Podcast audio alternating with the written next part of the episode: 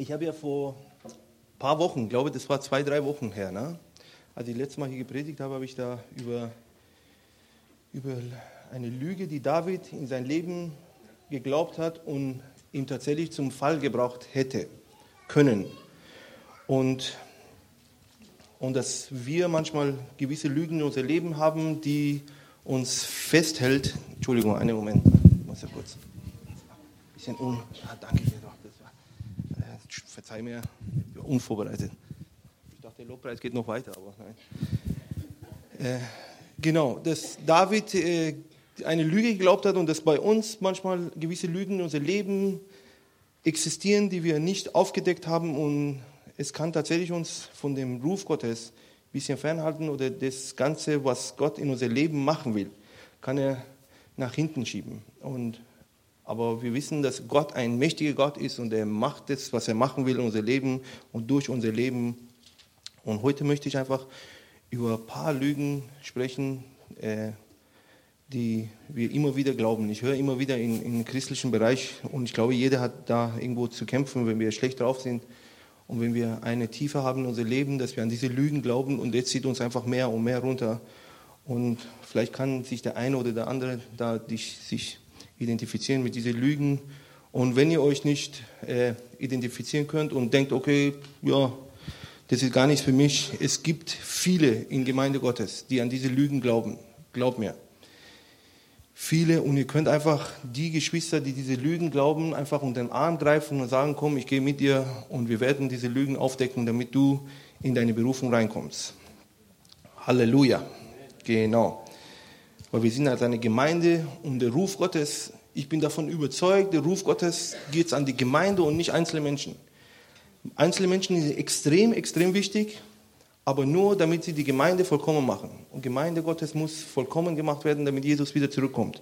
Und jeder einzelne von uns ist ein Organ, ein wichtiger äh, Teil von dieser Gemeinde Gottes, damit wir feststehen können und heilig sein können, damit unser Jesus irgendwann uns abholen kann und in den Hochzeitslamm wir alle zusammen. Es ist nicht einzeln, sondern die Gemeinde Gottes, die wir einfach mit dem Bräutigam dann zusammenkommen werden. Genau, der Leitvers oder der äh, Vers, den ich äh, heute als Predigtüberschrift äh, genommen habe, ist in 1. Petrus 2,9. Ihr, ihr, die Gemeinde und nicht Einzelnen, okay?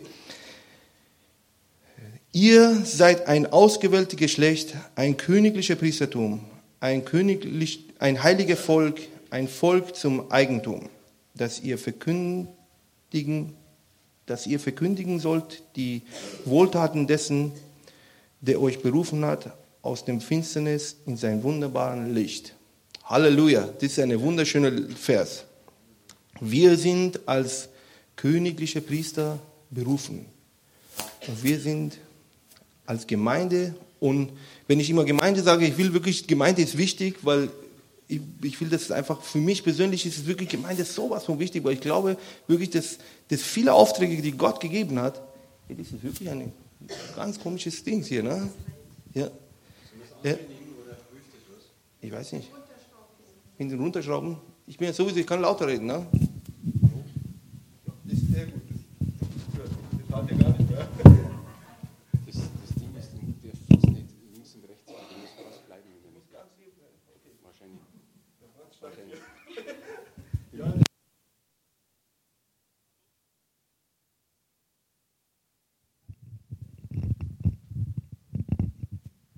So, jetzt hat. Äh, jetzt hat, das kommt ja von den alten Zeiten hier, als ich noch in, fast ohne Pause in Bayern gewohnt habe. Äh, genau. Ich glaube wirklich, dass viele Berufungen und viele Rufe, die Gott über seine Gemeinde, über die Menschen ausruft, das ist immer in Mehrzahl. Wir, wir, ihr, ihr, wir. Und wir haben heutzutage in unserer Gesellschaft tatsächlich das als einzelnen oder als individualistische Gesellschaft das für jeden Einzelnen genommen. Und ich glaube wirklich, dass es Einzelnen sehr, sehr wichtig sind. Und glaub nicht, dass du nicht wichtig bist, sondern du bist wichtig nur, weil du zu der Gemeinde Gottes gehörst.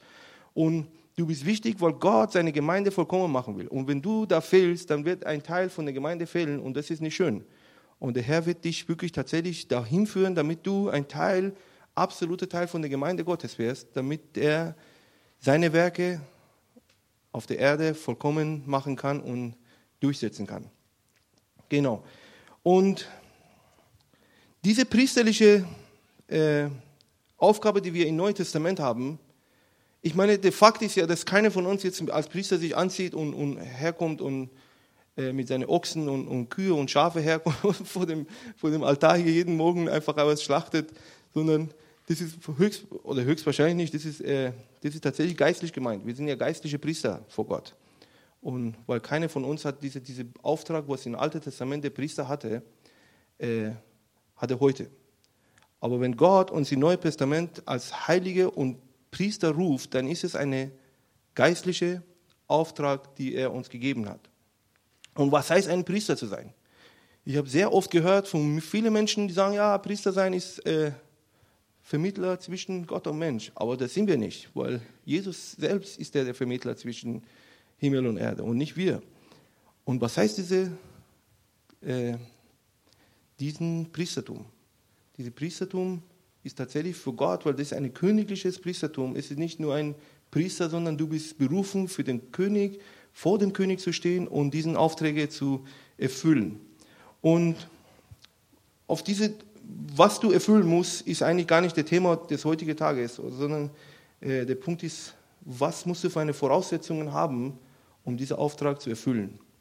Und da wollte ich einfach mal kurz in, in 3. Mose reingucken, wo Gott einem Priester gewisse Aufträge gibt oder gewisse äh, Bestimmungen, was er haben muss an, an gesellschaftlichen, gesellschaftlichen äh, äh, Niveau und körperliche äh, Begabungen oder körperliche Fit sein, sage ich mal. Ja. Meine Frau hat ein, ich habe Behinderung gesagt gestern und meine Frau hat mich korrigiert und hat gesagt, das Behinderung darf man nicht sagen, aber versteht die Behinderung nicht als Behinderung, in dem, ich habe das Wort vergessen, was sie gesagt hat, ehrlich gesagt. Sie hat ein politisch gutes Wort gesagt, aber ich habe das leider nicht mehr im Kopf. Ne?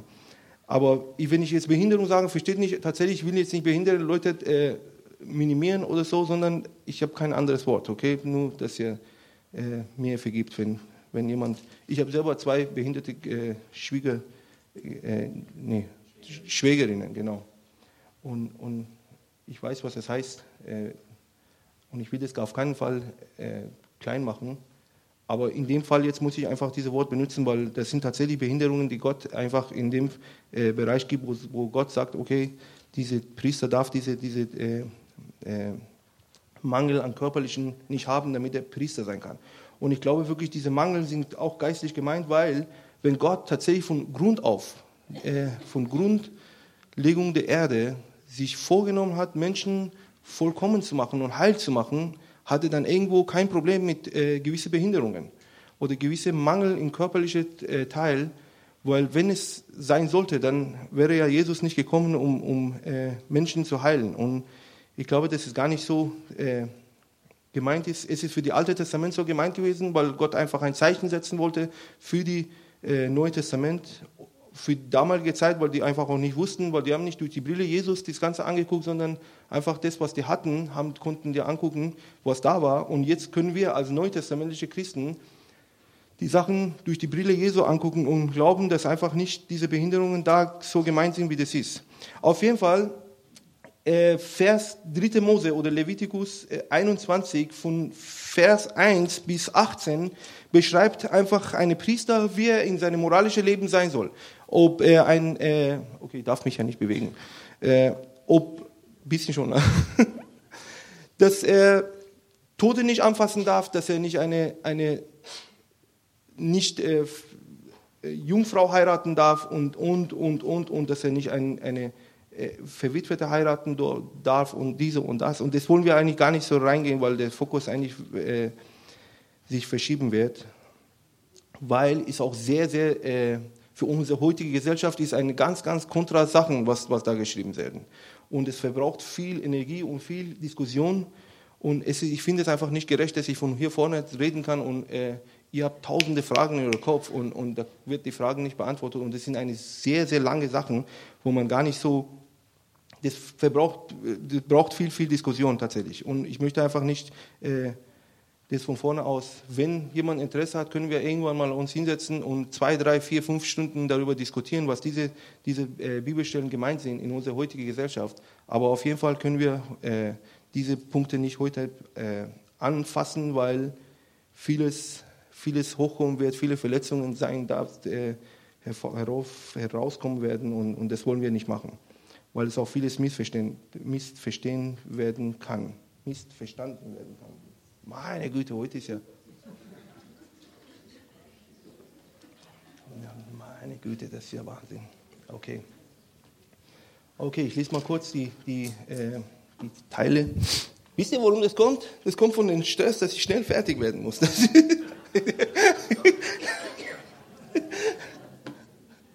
Man hat ja kurze Zeit und das, ah ja, genau.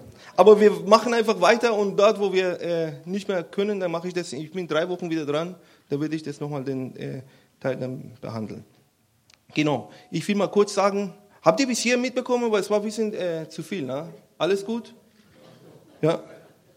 Okay. Äh, wir werden einfach die körperlichen äh, Befähigungen oder äh, Merkmale, die ein Priester haben soll, will ich einfach vorlesen und dann gucken, was das geistlich bedeutet für uns heute.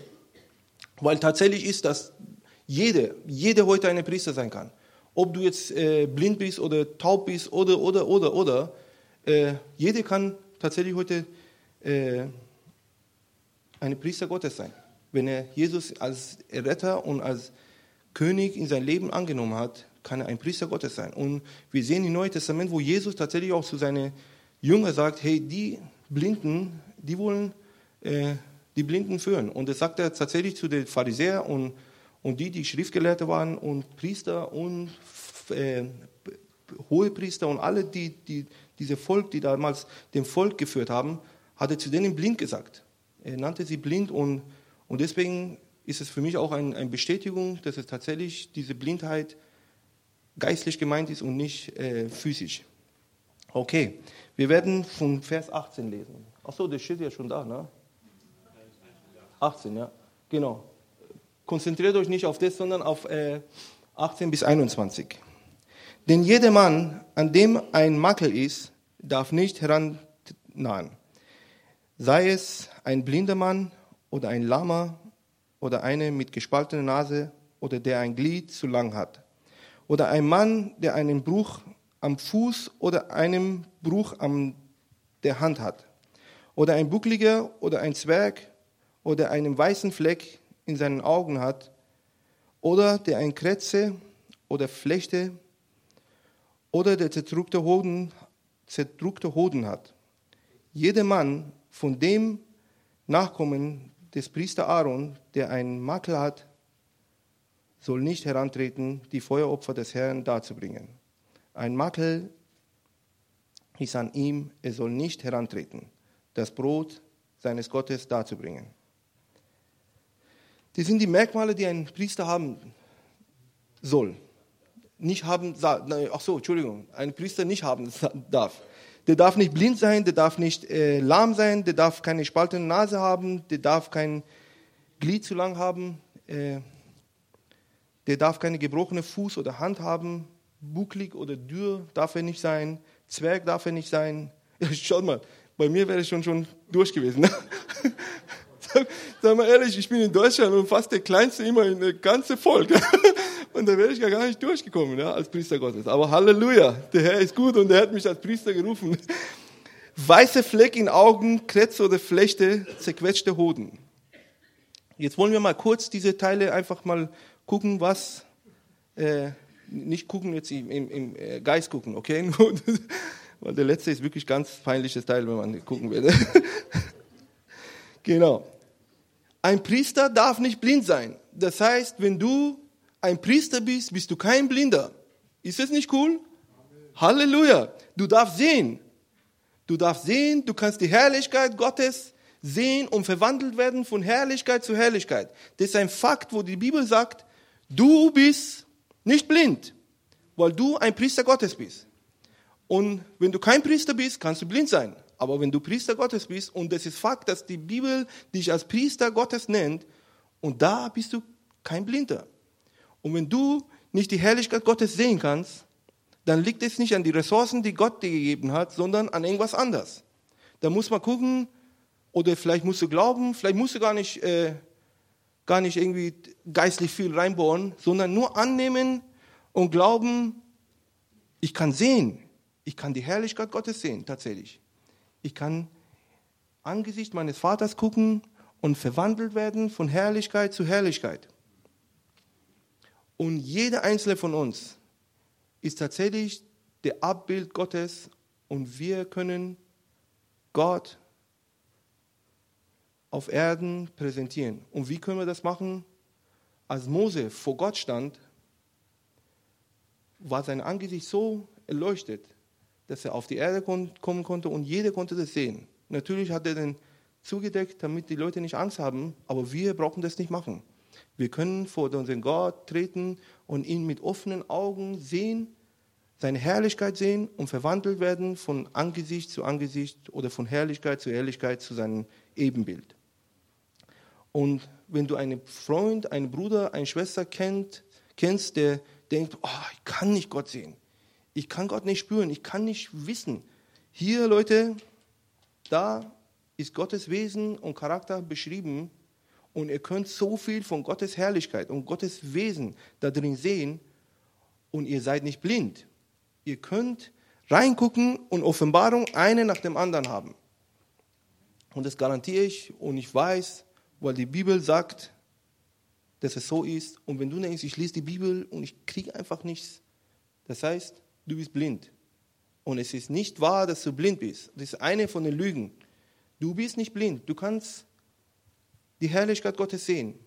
Du kannst die Herrlichkeit Gottes in seinem Wort sehen, du kannst die Herrlichkeit Gottes in, in deiner Natur sehen, du kannst die Herrlichkeit Gottes in deine Geschwister sehen, du kannst die Herrlichkeit Gottes in, in Wundern sehen, du kannst die Herrlichkeit Gottes einfach in, in Alleinsein mit ihm wirklich erleuchtet werden von ihm und du kannst es sehen. Du bist kein Blinder.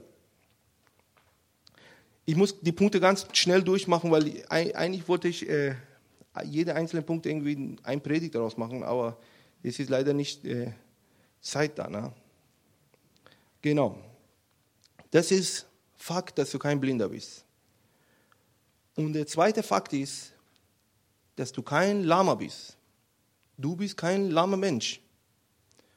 Die Bibel sagt, ein Lama darf nicht Priester sein. Und wenn du Priester bist, dann bist du kein Lama. Was macht ein Lama?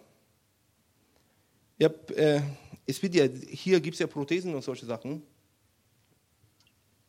Aber in Brasilien haben wir in Favelas sehr oft Leute gehabt, die tatsächlich äh, lahm waren und, und die einen konnten sich gar nicht bewegen. Äh, es ist ja auch Fakt in, in äh, viele ärmere Gesellschaften, wenn du lahm bist, dann ist es ja eine, eine Strafe Gottes. Ne?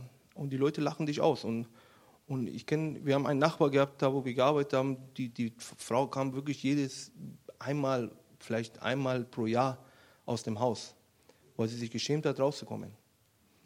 Äh, sie saß auf dem Rollstuhl natürlich, aber äh, weil wir eine für sie versorgt, besorgt hatten, äh, dass sie sich zu Hause zumindest bewegen kann, aber sie ist nicht rausgekommen.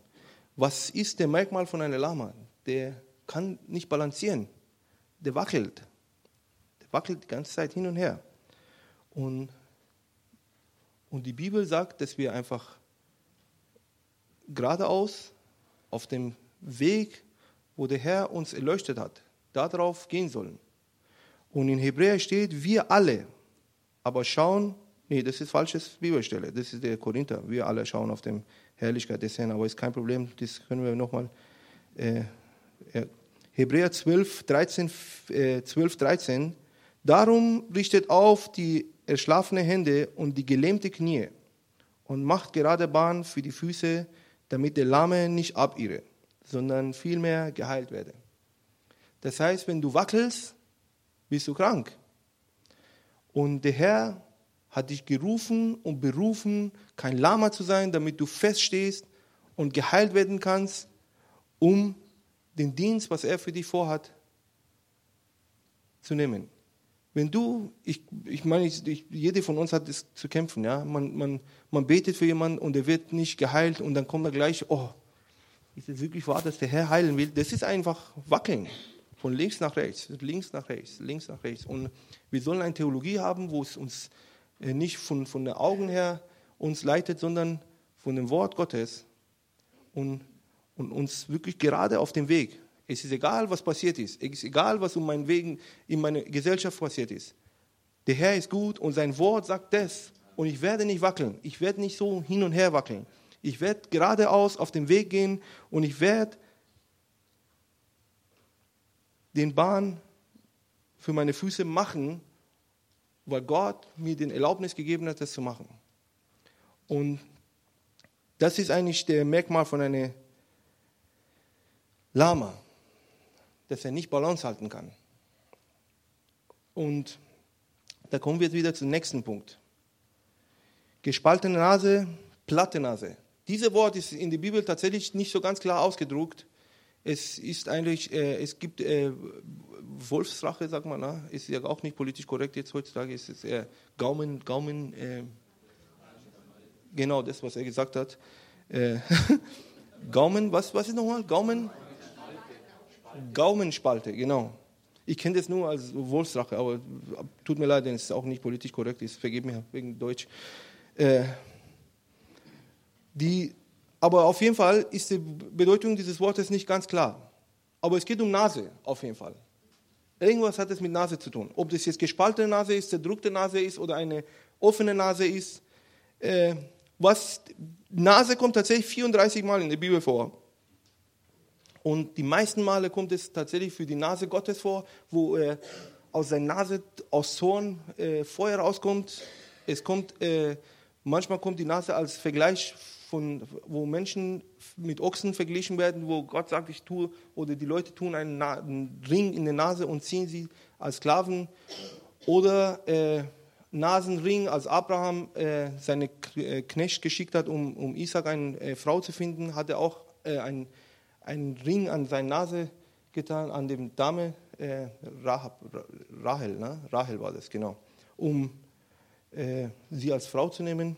Ist, in dem Fall ist keine Sklaverei, ne? ist nur als äh, Zeichen, dass, dass es ihr gehört.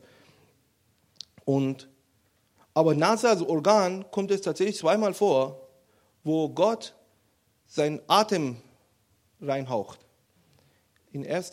Mose und kommt irgendwann noch im Propheten das vor, dass, dass, es, äh, dass, dass dieser Weg, wo Gott seinen Atem, Lebenatem oder Lebenhauch rein bläst.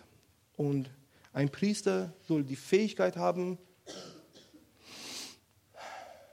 Gottes Leben einzuatmen. Gottes Leben in sich, der muss ein Organ haben, wo er, wo er den Leben Gottes empfangen kann.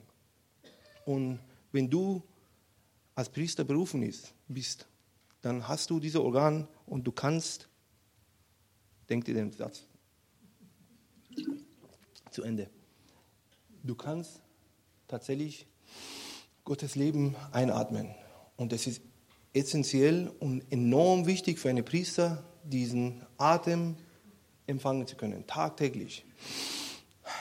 Okay, ich habe Leben Gottes in mir empfangen. Um die ganz toten Werke in dieser Welt dagegen kämpfen zu können, brauchst du jeden Tag, jede Sekunde diese Atem Gottes. Diese Atem des Lebens, weil die Welt und unser Umkreis, unsere Gesellschaft bietet dir ständig Tod an. Ständig Tod an. Mit jedem, die die Auto fahren, wissen das. Ne? Jede zweite Kurve schimpft jemand und, oder zumindest bei mir, vielleicht liegt es auch an mir. Ne? Aber auf jeden Fall, es sind so viele Aggressionen auf der Straße und es sind so viele aggressive Leute, die man eigentlich gar nicht weiß, woher das kommt. Und wenn du diese Atem Gottes oder diese Leben Gottes nicht in dir hast, tagtäglich jede Sekunde, ist es natürlich, die einen sind ein bisschen ängstlich und die ziehen sich zurück und die anderen, die sind ein bisschen äh, äh, emotionaler drauf und dann greifen die zu. Und wir antworten Tod mit Tod oder der Tod erwischt uns und wir ziehen uns zurück. Und was ist wichtig für einen Priester? den Atem des Lebens jeden Tag und jede Sekunde in sein Leben zu empfangen, damit wir Leben haben in Überfluss und das äh, abgeben können und darin zu handeln.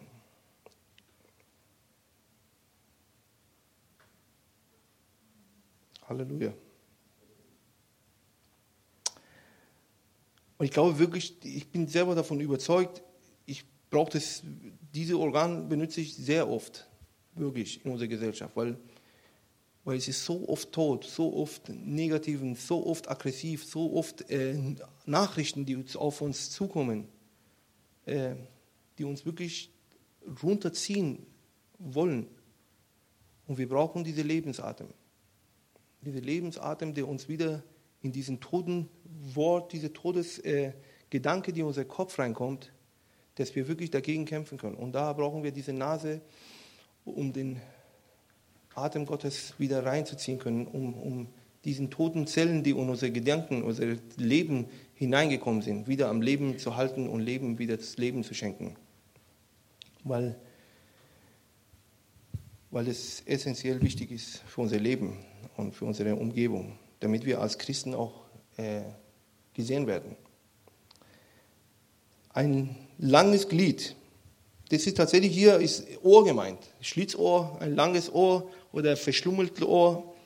Und in dem Fall ist auch nicht ganz klar, was, was da gemeint ist, was mit dem Behinderung gemeint ist. Aber auf jeden Fall ist es ein Ohr gemeint. Äh, und, und der Fakt ist, wenn du Priester Gottes bist, kannst du die Stimme Gottes hören. Ein Priester, der nicht die Stimme Gottes hören kann, ist kein Priester. Ein Priester war dafür da, der musste ein Ohr haben, damit er hören kann, was Gott für sein Volk sagt, was Gott für sein Leben sagt, wie Gott redet. Und wir wissen im Neuen Testament, dass Jesus ausdrücklich und, und ganz klar uns sagt, mein Schafe hören meine Stimme. Wie willst du hören, wie willst du jemandem folgen, wenn du ihn gar nicht hören kannst? Wie willst du, wie kann ich sagen, ich will Gott alles tun, was du mir befehlst, wenn ich Gott nicht sehen kann und Gott nicht hören kann. Und seine Schafe hören seine Stimme. Und wenn du denkst, oh, ich kann die Stimme Gottes nicht hören, das ist eine Lüge in dein Leben. Weil Wort Gottes sagt, meine Schafe hören meine Stimme. Und da musst du einfach mit Leuten zusammenkommen, die das tun können, um dich zu trainieren, weil es liegt nicht an, an dein Ohr, es liegt nicht an deine geistliche Begabung, es liegt nicht an deinem geistlichen äh, Potenzial, die Gott dir gegeben hat, sondern an irgendwas anderes. Ich weiß nicht, bei jedem ist ja was anderes, ne? aber da ist ein Problem. Wenn du sagst, ich kann nicht Gottes Stimme hören, die Ressourcen sind da. Wenn du ein Priester Gottes bist, dann kannst du kein verstümmeltes Ohr haben. Du kannst Gott hören. Und Komm zu Leuten, die das machen können und lass dich ermutigen, lass dich mitnehmen und hör Gott. Hör Gott, weil es enorm wichtig für unser Leben, dass wir Gott hören. Okay, jetzt habe ich noch kurz. Du darfst oder du hast keinen gebrochenen Fuß oder gebrochenes Hand. Fuß ist in, in der Bibel ist tatsächlich ein, ein, ein Zeichen für Nachfolge. Wie willst du mit einem gebrochenen Fuß folgen?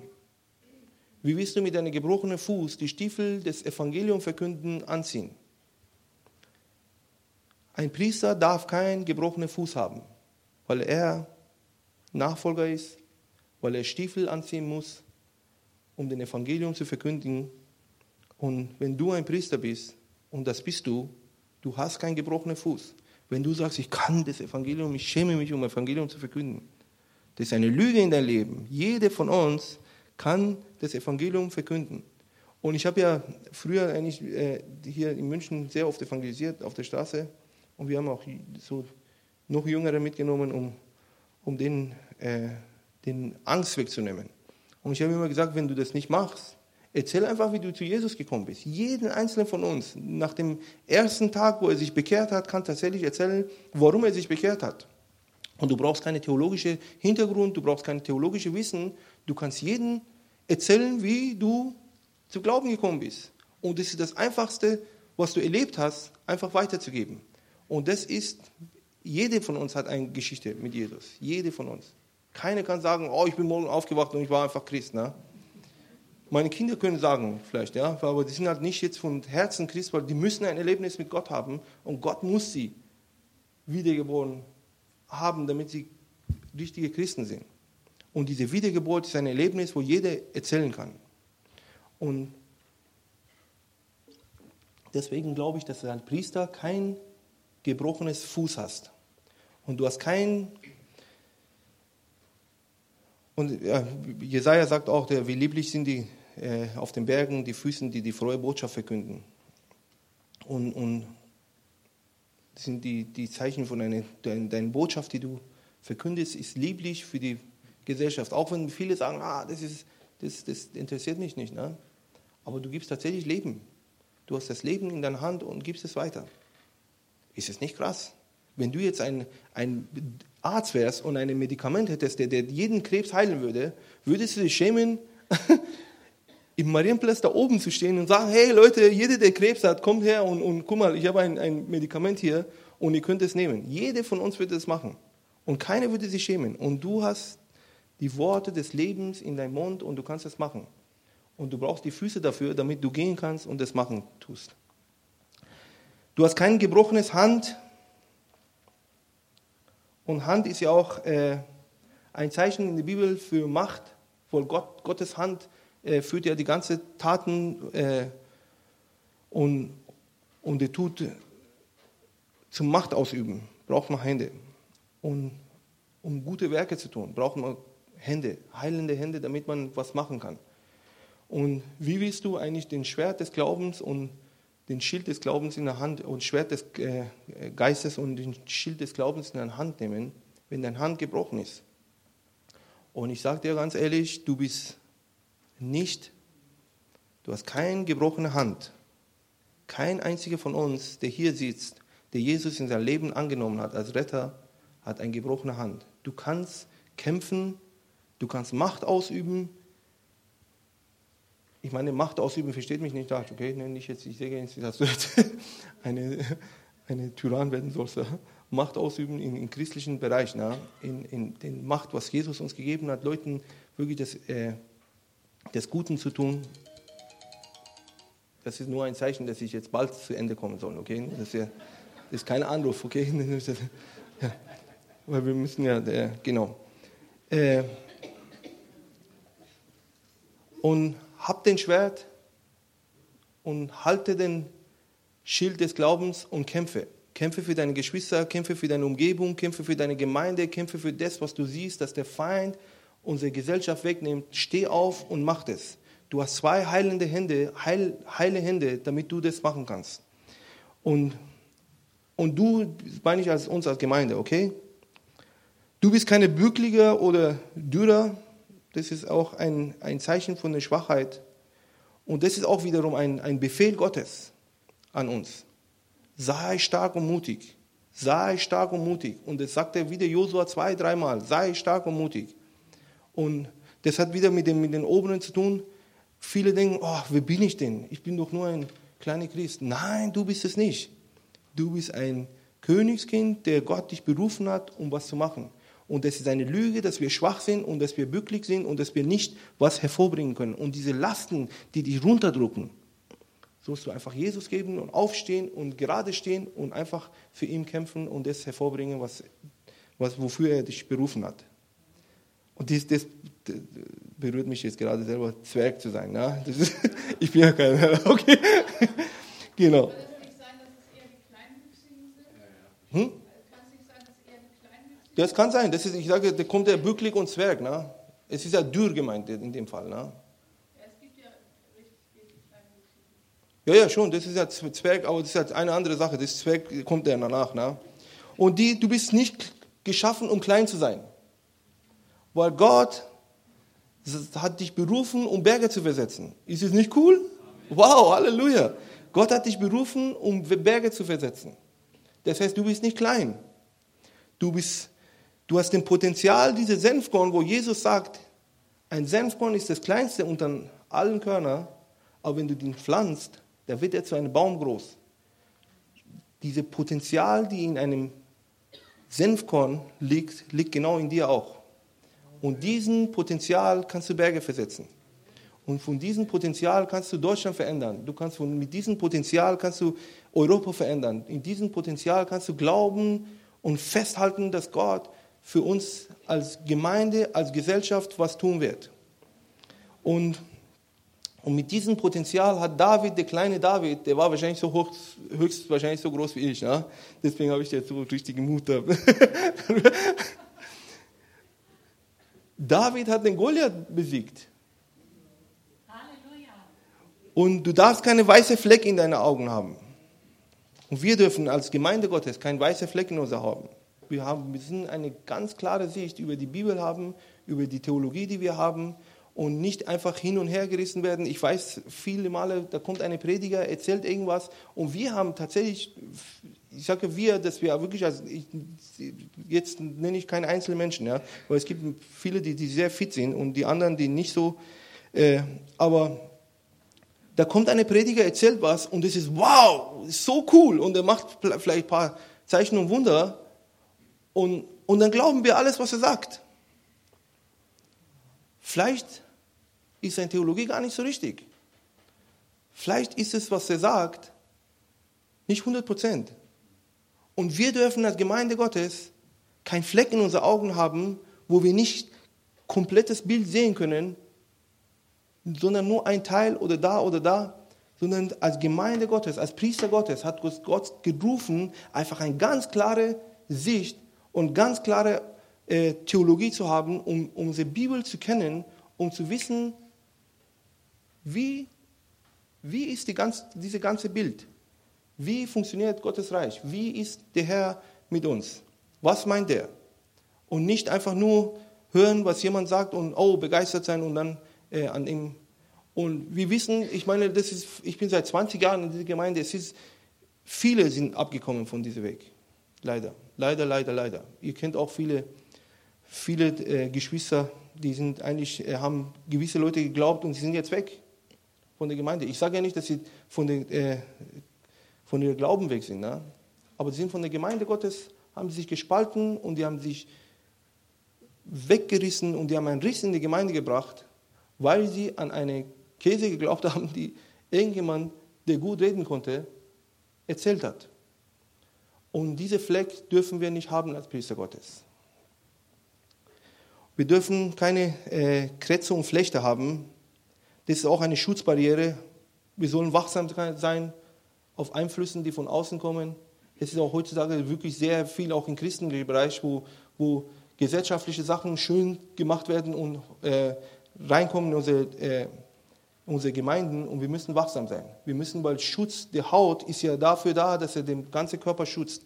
Und wenn ein Kratzer dran ist oder irgendeine Flecht, dann können Bakterien reingehen und langsam, langsam, langsam alles kaputt machen und alles von innen aufessen und zerfressen und äh, vergammeln. Und, und da haben wir auch als Priester Gottes den Auftrag, dass wir diese Sachen nicht an uns ranlassen sollen. Wir sollen nicht Krätze und Flechten an unseren Körper reinlassen, an die Gemeinde ranlassen. Und der Herr befehlt seinen Engel, dass er um uns stellen, um uns zu beschützen.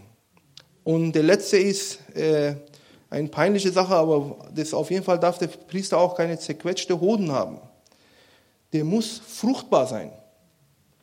Der muss Leben hervorbringen können. Der muss Leben geben können. Und als Gemeinde Gottes dürfen wir keine zerquetschte Hoden haben. Und das ist jetzt ist auch wieder ein Zeichen, dass es, äh, das ist auch wieder geistlich gemeint, weil heutzutage dürfen auch Frauenpriester sein. Ja? Und die haben leider diese Sache nicht, was da hier beschrieben wird. Dann ist es eine geistliche Sache gemeint, dass jeden Einzelnen von uns Leben hervorbringen können. Und wir sind berufen, als Gemeinde Gottes, als Priester Gottes, Leben hervorzubringen. Leben in den toten Körpers, die krank sind, Leben in, in toten Seelen, die, die nicht gerettet sind, leben in, in unserer Gesellschaft, wo, wo nicht weiß, an was sie glauben, weil die Ströme lebendige Wasser soll aus uns herausfließen und, und die Menschen um uns erreichen. Genau. Das war ein ganz schneller Durchgang mit dem Ganzen. Äh, es ist viel, viel mehr, wo man, wir können wirklich jede einzelne, das war nur ein Anstoß, dass wir wirklich da, wo ihr seht, okay, ihr habt Probleme, äh, oder wir haben als Gemeinde Probleme, da können wir einzeln dann rausnehmen und einfach viel mehr darüber diskutieren und gucken, wo haben wir als Gemeinde oder als Einzelnen Probleme in dem Bereich, wo wir wirklich uns verbessern können. Und mit dem letzten äh, haben wir auch jetzt tatsächlich, ab September haben wir eine Heilungs- und Evangelisation, äh, Dezember, Dezember, Entschuldigung, ein, das war der Mangel an Wasser. Ja, das geht mal immer bitte eigentlich. Äh, September, ne? nee, Dezember, Dezember, genau. Ab Dezember haben wir einen Heilungsgottesdienst, jeden Mittwoch 6.30 Uhr hier und bringt einfach Leute, die krank sind. Bringt einfach Leute her und es ist nicht die eine von uns, der was macht, sondern Gott hat uns berufen, als Priester Leben zu schenken und Leben in Todeskörperteile, die, die der Feind wirklich was kaputt gemacht hat oder auch wie auch immer das kaputt gegangen ist. Äh, dass wir da Leben reinsprechen und erwarten, dass Gott wirklich sein heiliges Leben und seinen Atem da reinschenkt, damit die Leute wirklich von ihren Krankheiten und, und Leiden befreit werden. So, wunderbar. Herr Jesus, wir danken dir, dass du gut bist, dass du mächtig bist, Jesus Herr. Wir danken, dass du einfach diese Worte, wenn es von dir ist, Jesus, in unsere Herzen reinpflanzt und wirklich wurzeln lässt, Jesus Herr. Und das, was nicht von dir ist, ich bete im Namen Jesus Christus, dass du wirklich das rausnimmst aus jedem Gedanken, Jesus Gott, und einfach ebnest, Jesus Herr. Das, was nicht zu, dazu hinführt, dass meine Geschwister, dass wir als Gemeinde wachsen, Jesus Herr. Ich bete, dass du wirklich das unter deinen Füßen zerschmetterst, Jesus Herr. Und ebnest, Jesus Herr. Alles, was, was zu viel war, ebne das. Und alles, was zu niedrig war, wirklich erhebe das wieder, dass es wirklich hochkommt. Und dass wir einfach an dem glauben, was du für uns vorbereitet hast, Jesus Herr. Und nicht das, was ich sage, sondern wirklich das, was du uns sagen möchtest, Jesus Herr. Wir preisen dich, wir loben dich, wir ehren dich, wir heben dich hoch, Jesus Herr, und wir danken dir, dass du einen Plan mit uns, uns als Gemeinde hast, Jesus Herr, mit jedem Einzelnen von uns. Und wir geben dir die Ehre dafür. Alles, was geschieht, alles, was, was wir tun hier, soll zu deiner Herrlichkeit geschehen, Jesus Herr. Damit du verherrlicht wirst, damit jeder sieht, dass du der König der Könige bist und dass du der Herr aller Herren bist, Jesus Herr. Und dass du wirklich groß gemacht wirst und dass die Menschen sehen, du bist der einzige Gott und Schöpfer dieses Universums. Im Namen Jesus Christus, Herr. Amen.